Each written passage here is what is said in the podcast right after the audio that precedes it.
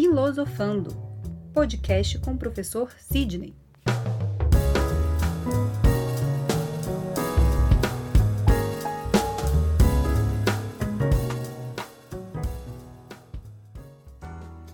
Olá a todos, estamos começando mais um Filosofando, podcast de reflexões e discussões filosóficas. Eu sou o Sidney Júnior e esse é o nosso quarto programa.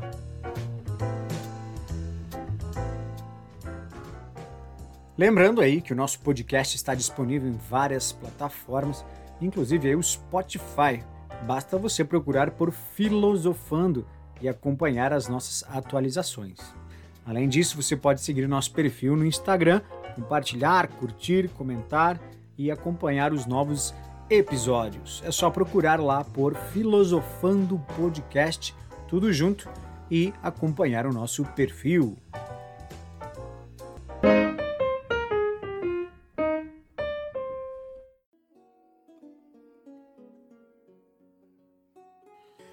Programa de hoje, nós continuaremos aí a pergunta colocada lá na semana passada, que era qual é a importância da literatura? Naquela ocasião, nós vimos sobre o desperdício que é quando a gente trata os grandes clássicos da literatura como simples entretenimento. E, além disso, por que é importante desenvolver bem a nossa linguagem? Ocorre que ler a grande literatura nos traz um ganho ainda mais elevado que possivelmente muitas pessoas nunca se deram conta, que é ampliar o nosso imaginário humano e existencial. Veja só, no decorrer de uma vida, é possível que uma pessoa viva dentro de um ambiente existencial muito limitado, sem saber que exista, por exemplo, outras possibilidades de vida além daquelas que ela vê na sua cultura e no seu ambiente ao seu redor. E isso estou falando independente de classe social. Para muitas pessoas, os tipos de vidas humanas possíveis são apenas aquelas que ela vê ao seu redor. Seja no seu convívio, seja nas redes sociais, seja na mídia, na televisão. Ou seja, o imaginário delas sobre o que é a existência humana está povoado de exemplos que ela tirou da experiência direta, daquilo que ela viu e daquilo que ela vê. E isso pode vir a ser muito limitado e tornar a sua imaginação muito limitada. Por exemplo, se uma pessoa vive em um ambiente onde os valores que são mais exaltados, por exemplo, são apenas buscar prosperidade e conforto material, hum? Ao ver um indivíduo que renuncia a tudo isso, em nome, por exemplo, de uma vocação religiosa ou de uma vida diferente, isso vai parecer muito estranho para aquela primeira pessoa. Hum? Ou, por exemplo, se um indivíduo uh, vive e está acostumado com um ambiente em que estudar significa se preparar para provas e concursos, ao ver uma pessoa que gasta horas e horas diárias gastar energias e energias estudando e lendo para adquirir sabedoria, isso vai parecer muito estranho para aquele indivíduo. Ou ainda, um terceiro exemplo. Considerem, por exemplo, um indivíduo que está acostumado a sempre buscar conforto e estabilidade. Hum? Ao ver alguém abdicando de tudo na sua vida em nome de lutar por algo realmente grandioso, como por exemplo a pátria, a justiça, o bem, a verdade, a beleza, a arte. Geralmente, aquela pessoa acostumada com conforto e estabilidade, que considerava isso como o valor mais, é, mais alto da existência humana, geralmente essas pessoas, esses indivíduos, não conseguem realmente entender o que significa essa abdicação ou simplesmente achará muito imprudente, ou estranho, ou mesmo louco? Por que essas pessoas normalmente estranham tanto aquilo que lhes parece diferente? Hum? Porque geralmente o imaginário delas está povoado por exemplos e modelos de vida da sua experiência diária comum. Mas tem algo pior aí. Se o ambiente onde você vive é culturalmente pobre e carente de exemplos, por exemplo, de, de nobreza, de caráter, de virtude, e se esta for a sua única fonte de exemplos sobre a conduta humana, o seu imaginário ficará muito limitado e você julgará o sentido da vida humana e as pessoas ao seu redor através desses modelos empobrecidos e vulgares. É aqui exatamente aonde entra a cultura, que a gente pode entender no nosso programa como uma forma que a literatura dá a ela. Provavelmente, você já ouviu falar, por exemplo, ou viu algum filme, ou mesmo conhece alguém que depois de estudar bastante, adquirir muita cultura, acabou por se desinteressar completamente por assuntos e pessoas que antes costumavam se interessar ela. Hum? Aliás, dois exemplos ótimos disso na literatura são dois livros bem interessantes. Um deles é O Fio da Navalha, Somerset Maugham, e o livro é, Grandes Esperanças, de Charles Dickens, que conta exatamente isso. Bom, o que aconteceu com essa pessoa que estudou muito e acabou se desinteressando por aquilo que antes interessava? Talvez ela tenha se tornado mais exigente, mais requintada, né? mais erudita. É possível. Mas certamente uma coisa aconteceu. Ela ampliou a sua imaginação o seu imaginário passou a ser povoado por exemplos e modelos de condutas humanas que ela simplesmente não encontra ao seu redor. Pois bem, essa é justamente uma das mais profundas tarefas da leitura da grande literatura: ampliar o nosso imaginário. Tá bom, mas como é que isso ocorre?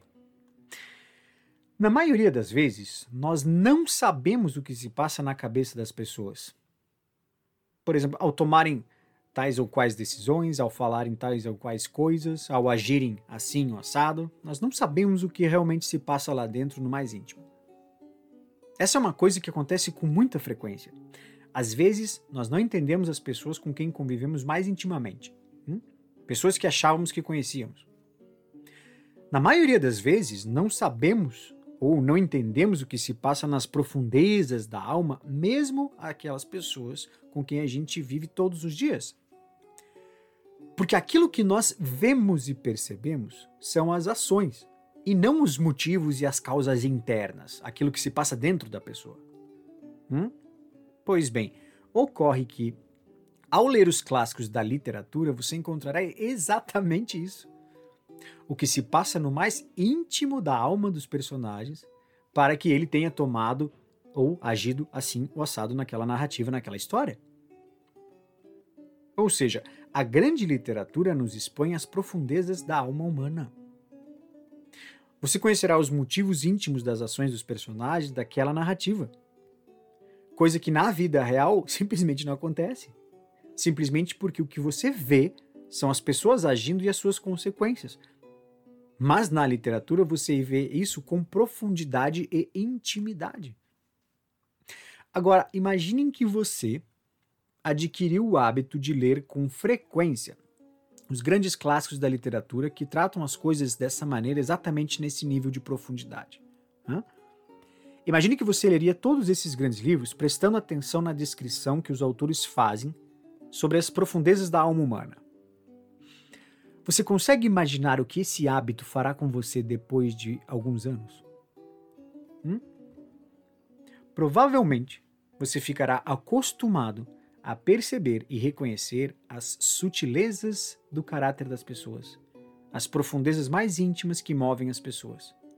E você vai ser capaz, por fim, de reconhecer que cada pessoa ao seu redor carrega consigo no mais íntimo uma multidão de desejos, de medos, de vontades, de sonhos, de alegrias, que simplesmente não são visíveis aos nossos olhos. No entanto, tudo isso aí está lá, porque tudo isso compõe aquilo que as pessoas realmente são. Quando você chegar aí, vai ser capaz de entender a famosa frase do Terêncio, poeta romano que viveu por volta aí de 150 anos antes de Cristo, que a frase é: Nada do que é humano me é estranho. Portanto, que a boa literatura não seja apenas um simples entretenimento para nós brasileiros, mas passe a ser reconhecido justamente como uma das chaves da alma humana. Bom, por hoje é só. Vamos para o nosso momento coruja. Momento coruja.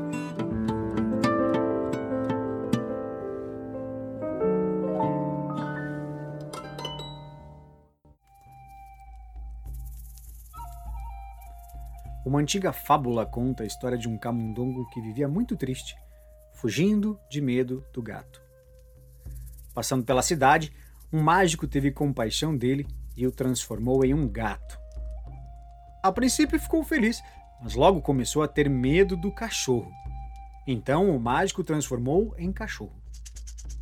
Mas então ele começou a temer as panteras e o mágico o transformou em pantera.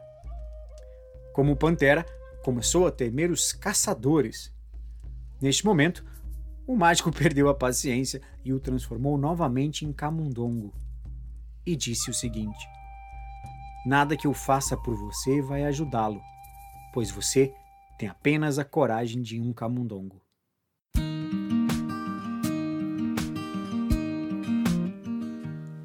You don't need a million dollars to wake up naked in the morning, to share a cup of coffee. I smile, you smile back at me. You don't need to be a movie star to see the night sky on your ceiling. Throw me a can of paint and we'll paint some stars. You don't need all of your problems to melt away like chocolate candy in your passenger seat on a hot August day. Cause you have everything that you really need right here, right now. You have everything that you really need right here, right now with me.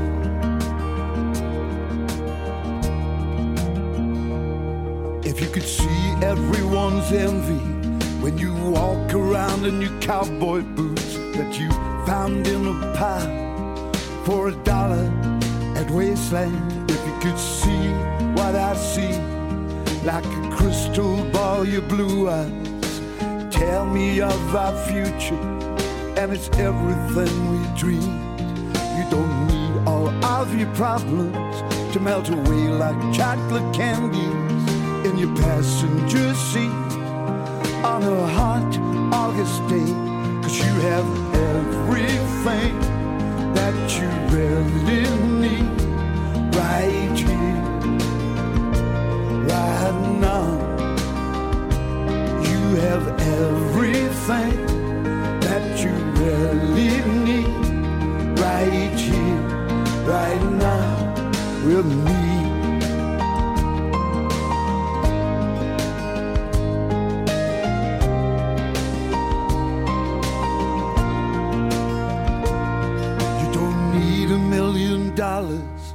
Throw your head back laughing, to tell yourself it's gonna be fine, really fine, really no problems, amazing. Every moment is the moment. You can choose how you feel.